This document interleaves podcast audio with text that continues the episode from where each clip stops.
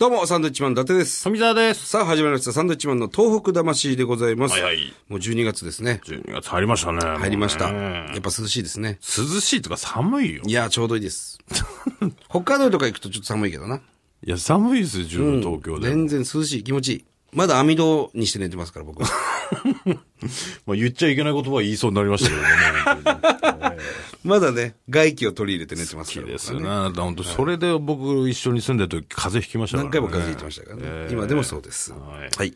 えー本日もですね、東北大学の吉田和也教授に来ていただいておりますよ。はいす。ごい人ですよ。すごい方です。面白かったんでね、先週もね、今週もたくさんいろんなお話を聞いていきたいと思います。吉田先生、よろしくお願いいたします。はいよろしくお願いしお願いいます。たします。さあ、先週まではですね、またその、えー、X プライズ。ね、今その、なんていうの？頑張ってるわけですよね。日本の、ハクトっていう。え、そうです。チームハクトで、まあ、あの、白ウサギですよね。はい。北斗はキノコのメーカーですからね。違います。ハクトですよ。いらない情報入れなくていいんだよ。ね、違いますよ。それで、月面にそう。行っでて、、そのラジコンのようなものを動かして、500メートルでしたっけ？え、500メーター以上走って走る。まあ、あと、そこから映像を撮ってですね、あの月の綺麗な映像をこう、ハイビジョンクオリティの映像を地球に送るっていうところまでが、えそれが今世界でそうですね。そういうはい。大会が、大会が誰が一番先にできるかっていうので、行われていると。チームハクトの一員でございますね、はい。吉田先生ね、ははい。い。よろしくお願いいたします。あとはな、聞きたいことがもう盛りだくさんでね、あれなんですけど、まずさ、このチームハクト、はい。何気なく先週聞いてましたけど、何なんですか、チームハクトって。いうのは。そうですね。これは、あの、基本的にですね、まあ私は大学の人間なんですけども、で、まあ、あの、役割としては、あの、まあ技術を、大学の持ってる、まあね、日本の知恵を提供するって立場で、でも実際に手を動かして一番、あの、活動しているのは、やっぱあの、私たち、あの、ハクトっていうのは会社の名前でもあるんですね。ええ。で、あの、その会社を立ち上げてですね、ええ。で、あの、拠点は今、あの、東京の恵比寿に置いてるんですが、ええ。で、まあ、そこに、あの、ちっちゃな作業場も兼ねたですね、オフィスがありまして、はいで、そこに、まあ、あの、志をこの同じくするメンバーが集まってですね、ええ。ただやっぱりみんなそれぞれ、あの、いろんな、あの、仕事を持ってる。んでえ、で、あの、アフターファイブに集まってですね、え？えあの、飲み会をしたりとか。はい。飲み会してるんですか？飲み会してますけども、あ今、だってはい、競い合ってる状態ですよね。はい。ええ、あの、競い合ってるんですけど、やっぱりその、前回も言いましたけども、はい資金集めってとこ大変ですよね。で、やっぱりゼロからのスタートで、ええ、ですから最初はですね、あの、本当あの、ボランティアベースで、ええあの、いろんな人、で、技術を持ってる人とか、あの、その資金集め、ええ。ね、あビジネス系の人とかですね、はい。ええあの、まあ、マスコミ関係のこうええ。コンタクトを持ってる人とかですね、ええで、いろんな人が、あ。の、それぞれの持ち分で、あの、こう、能力を発揮しながらですね、このチームを盛り立てていこうと。ええチームハクトにね、やっぱ協賛しないといけませんよ、このラジオ聞いてる皆さんも。結局みんな仕事を持ちつつこれをやっているから、ええ。っていうことですよね。そうですね、まあ、草の根からスタートして、サークル状態。ええはい。サークル状態ですね。ええ。大丈夫なんですか？サークル状態そんななんか、なんていうの、副業みたいな形で、宇宙までその、ちゃんとできるもんなんですかね。そうですね。ええ、あのーだこれ、あの、資金が集まってくればですね、もちろん当然その資金で、ええあの、100%、あの、の、働ける人を雇っていくと。ええで、あとはまあ、あの、大学、そっから雇っていく。ええはい。で、あと大学で持ってる、あの、僕らの、まあ、経験ですね、経験値。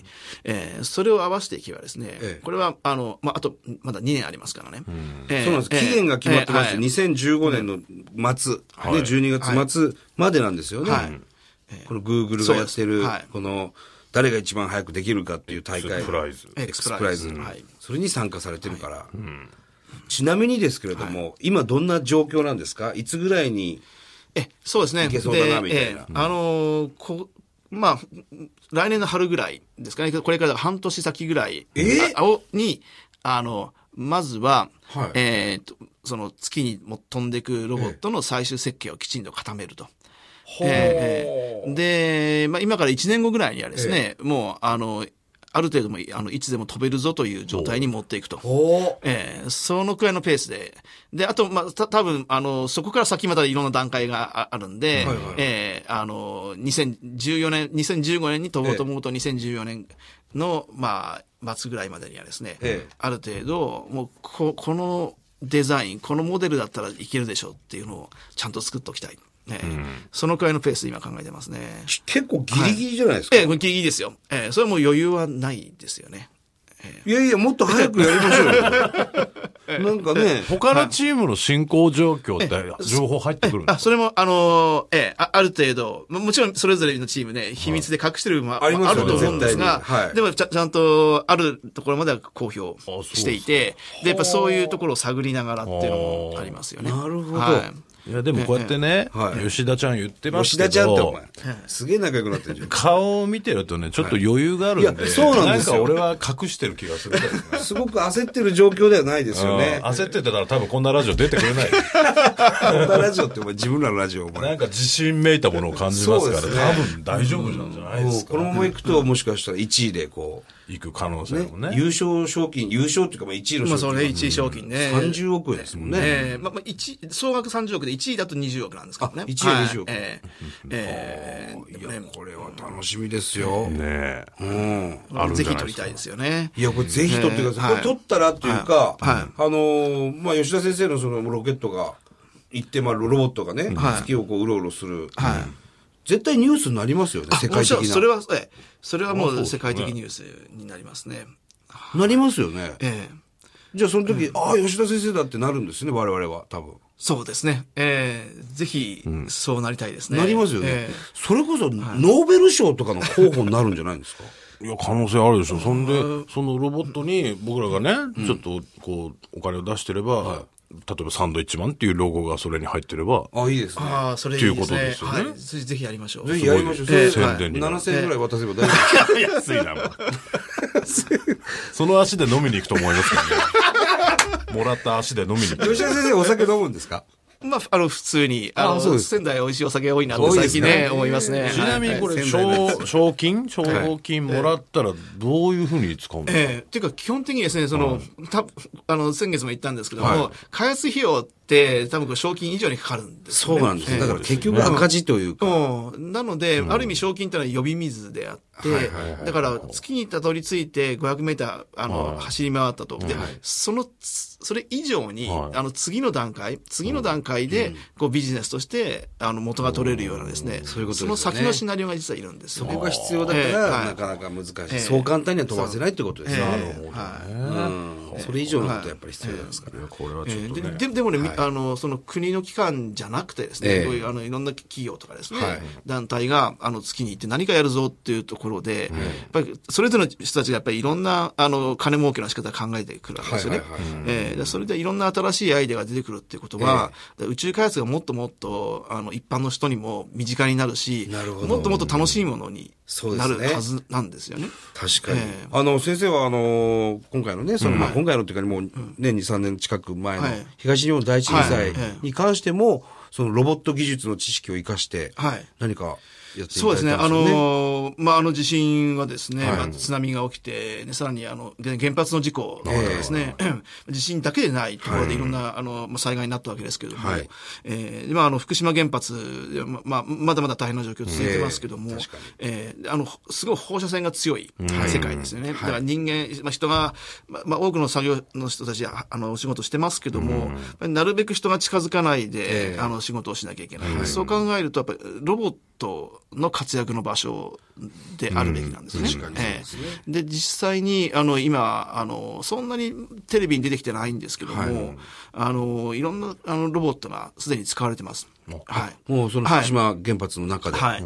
えーで、で、あの、事故が起きた時に一番最初に実は、あの、えーやっぱり建物の中何が起きてるか、えーえーとても危険で入れないと。だけど見に行かなきゃいけないと。いう時に、実はアメリカから、あの、借りてきたロボットっていうのが最初に使われたんですね。えーえーえー。で、あの、その次にですね、あの、使われたのが実はぼ僕ら、あの、まあ、東北大を中心とした大学が作ったですね、えーロボットで、えーそれも、えー建物の1階からですね、あの、あの急な階段登って、あの、5階までね、非常にこう、あの、広い場所、あの、フロアがいっぱいあるんですけども、その状況がどうなってるかっていうのを、まず映像を撮るということと、やっぱ放射線量の計測をすると。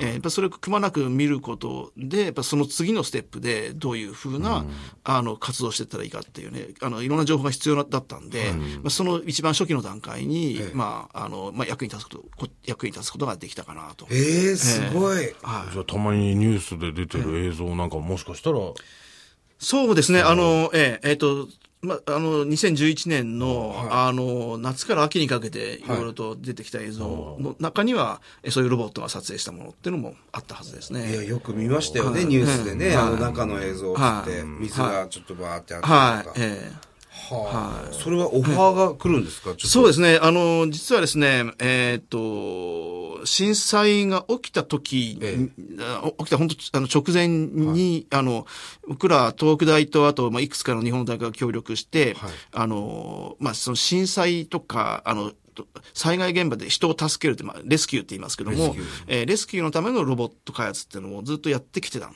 ですね。えーただ、あの、その時までは実は、それを原発に使おうって話は実は全然なかったんですね。ええーで、たまたまその3.11、あの3月11日の地震があった時には、あの、僕らの同僚は、あの、アメリカに、あの、ディザスターシティっていう場所があって、で、それは、あの、災害現場を模擬した場所で、あの、レスキュー隊、レスキュー隊の訓練場になってるような場所があって、えーで、そういうところにロボットを、僕らの作ったロボットを持ってって、実は実験してた。んですよ。えーはい。えーえーで、で、あのーその地震の第一報を聞いて、で荷物全部まとめて日本へ飛び帰ってきて、まあ、ロロボットとかね持ってっちゃってましたからね。あなるほどえーそれ持ち帰ってきて、で、そのまま福島原発。そうですね。でええで、あのーあと東北大の研究室の中は、はい。あの、机の上とかも研究室の中全部ぐちゃぐちゃにひっくり返った状態だったんですがね、え地震がえええでもやっぱり必要なパーツとか部品とかかき集めて、えで、車であの、ボン飛び乗って、さすがにちょっと仙台では仕事しにくいということで、あの、千葉県内にある、あの、千葉工大っていう大学に、ええ。あの、メンバー集結をして、はい。で、そこで、あの、えー初めてそこから、あの、まあ、国のですね、その対策本部の人たちとか、はい。あの、その、東京電力、東電の人たちと、い、ろんな、あの、まあ、情報をいただいて、えで、こんなのが求められてると、こんなロボットをつく、うん作ってくださいと。えーそこから作業が始まった。そうなんですね。いや、すごいな。ね何が難しいか、ええでですから、いあのーやっぱりその現場に合ったものをちゃんと作んなきゃいけないということで、えーですですので、やっぱり東電の人たちと、えーあの、いね、何が必要でこうしてくださいっていうのを教わりながら、あと、そうですね、あの、ふ二つ挙げるとすると、あの、僕らやっぱり日頃、あの、ロボットを作って実験してっていうのは、自分たちで操縦してるわけですよね。えーあるいは研究室の学生さんたちがはいはい。操縦してるんだけど、あやっぱ本当の本物の現場で使うっていうのは、そこで操縦するの僕らでも学生君たちでもないんですよね。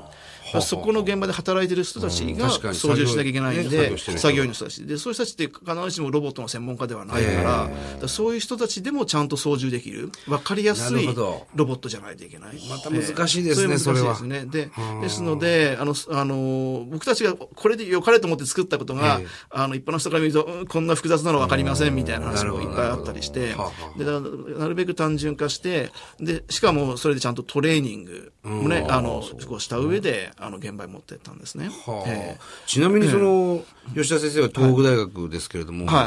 東北大学ってそういうロボット研究に対して、そえ。えの全国的にはやっぱり有名な。すごい、あの、僕らは有名だと思ってます。はい。あそうであの、東北大はですね、そういう、あの、いろんな、あの、ロボットって応用分野があるんですが、えそういう研究者が今集まってまして、ええええ。でまあ、その災害応用とか宇宙探査みたいな、それって実は共通性があって、やっぱり人が行けない世界に行く,、に行く。わけじゃないですか。はいはいはい。はい。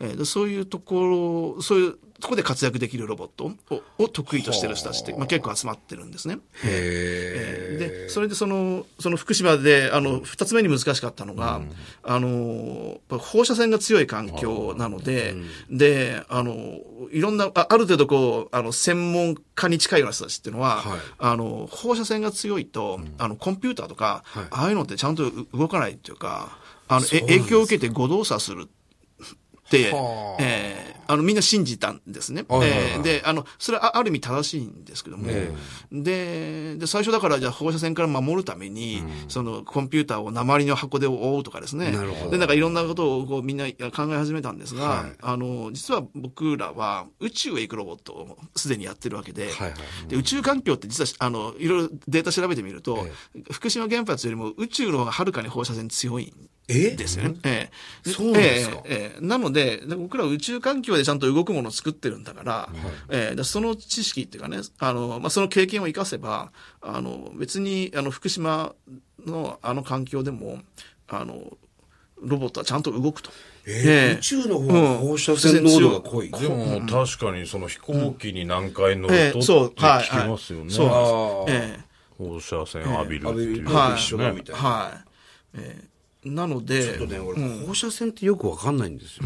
もう確かに目に見えないものですけど、はい。えー何が出してるもんなんですか、放射線。えっ、と、基本的には、あの、なんですか、あの、原発の原料ってあの、ウランだったりしますね。はいはいはいええで、それが、あの、まあ、あの、放射性分解っつって、あの、まあ、別な、あの、元素に変わるんですよね。ええ。ええ。まあで、その時に、まあ、出てくる、まあ、エネルギーみたいなもんですよね。それが宇宙にはいっぱいある。えーで、宇宙はですね、実は、太陽の中、た太陽自身が熱く燃えてますけど、あれってあの核融合反応は反応っていうので燃えてるんですね。はい。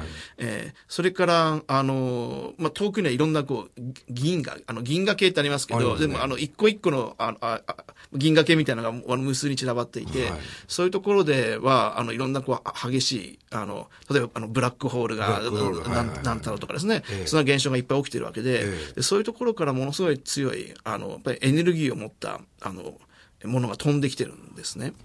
ええ。いやでもそれは知らなかったですね。はい。でまあ、だからそういうのを浴びちゃうと、まあ、あの、やっぱり人の体は、組織、あの、細胞とか遺伝子がね、傷ついてしまうとか、あ。の、コンピューターなんかだと、やっぱりあの、ま電気電子で動いてますから、その、あの、電子のロジックがおかしくなっちゃったりとか、あの、コンピューターの、あの、チップそのものがやっぱり劣化しちゃうとかですね。なるほど。えーいろんなまあ影響出てくるんですけども、ははい。えーで、もちろん、あの、ふその原発の中はもう人間にとっては非常に危険な状況なんですが、はい。あの、う宇宙のそれと比べると、まあ、あの、それほどシビアでもないと。だから普通のコンピューターでももちろん長期間、あの、使ってるとええ、どんどんダメになっちゃうんですけど、はい。あの、まあ、人間のた多分1000倍ぐらいの、あの、寿命までは大丈夫かなみたいな。それ実際に試験したんですへよ。あの、そういう、あの、放射線を浴びせる試験装置ってあるんですけども。あそんなのあるんですかえーはい。まあ、そういう実験をして、はいえークリアしてクリアしてですね。例えば、まあ、作業員ですと、やっぱり、あの、えー何百時間しかいけないっていうありますよね世界で、はいそれのまあ1000倍ぐらい長持ちする、ロボットが長持ちするんであれば、じゃあ、じゃあ大丈夫でしょうみたいなですね。えーなるはいほど。いや、もう大活躍ですね、それは。へえ、じゃあ国もだからそれを知ってるっていうのはすごいよね。あそこでこういう研究してるっていうか。まあね。ね吉田さんに頼めば何とかしてくれるかもしれないっていう。まあそうですね。まあ、あの、ダイレクトに来たわけではないですけど、まあ、いろいろこう間接的にですね。そうですねえーはい。えーへえ、いや、すごい方って俺ら喋ってますよ。ねだからそういうのも作りつつ、その X プライズそうそう。っていうのも、参加されてね。これはね、楽しみですね。非常にありがとうござい。ます。えー